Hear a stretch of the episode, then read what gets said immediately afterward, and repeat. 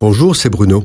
Merci d'écouter ce podcast. N'oubliez pas de vous abonner et d'activer les notifications afin d'être averti chaque semaine des prochaines sorties. Depuis que l'homme a été chassé du Jardin d'Éden, les générations se succèdent au rythme généralement reconnu d'une trentaine d'années par génération. Si l'on considère, d'après la Bible, qu'Adam vivait approximativement il y a 6000 ans, on peut donc estimer que 200 générations se sont écoulées depuis l'Homo sapiens. A-t-on parlé de conflit des générations pour chacune d'elles? Est-ce que les jeunes générations ont toujours eu le sentiment d'être bridées par les générations plus âgées? Est-ce que ces générations plus âgées ont toujours dit c'était mieux avant? Est-ce que les personnes âgées ont toujours eu le sentiment que tout va plus mal que du temps de leur jeunesse? Vérité ou fantasme? Qui peut le dire? Essayons d'avoir une vision objective des faits. Un dénommé Norberg a effectué en 2016 une synthèse des données historiques concernant neuf sujets centraux dans la vie des hommes. L'alimentation, la santé, l'espérance de vie, la pauvreté, la violence, l'environnement, l'alphabétisation, la liberté et l'égalité. À l'échelle mondiale, et sur tous ces sujets, notre époque serait, d'après lui, plus agréable à vivre et sans doute sur bien des points, c'est tout à fait vrai. Par exemple, le recul de la violence est l'évolution la plus importante de toute l'histoire humaine.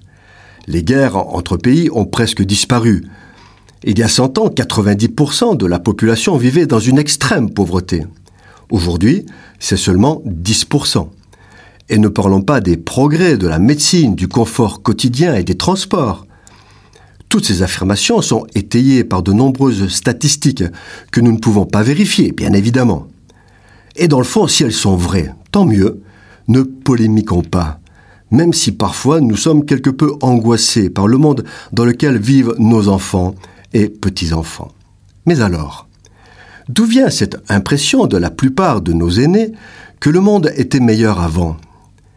Une des explications que l'on peut avancer, c'est l'usure biologique ou vieillissement.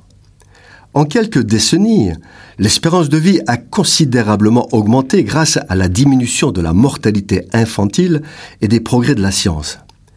Mais ce n'est pas parce qu'une personne vit plus longtemps que ses sens, ses capacités cognitives, son énergie et ses forces se maintiennent dans la même proportion.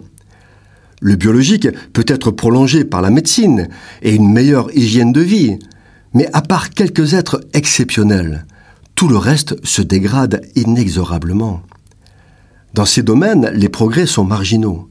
De ce fait, en vieillissant, l'humain est moins fort, moins sûr de ses capacités, de ses sens. Il finit, dans le grand âge, par avoir peur de tout, devient résistant au changement, avec en plus une mémoire sélective qui se complaît dans le passé. Voilà certainement une des raisons de ce fameux C'était mieux avant. Mais il y en a deux autres que nous aborderons dans une prochaine chronique. En attendant, notre devoir d'enfant de Dieu est d'honorer nos aînés, les respecter, les accompagner et surtout prier pour eux. Cette chronique vous a été proposée par Bruno Oldani et Jacques Cudeville.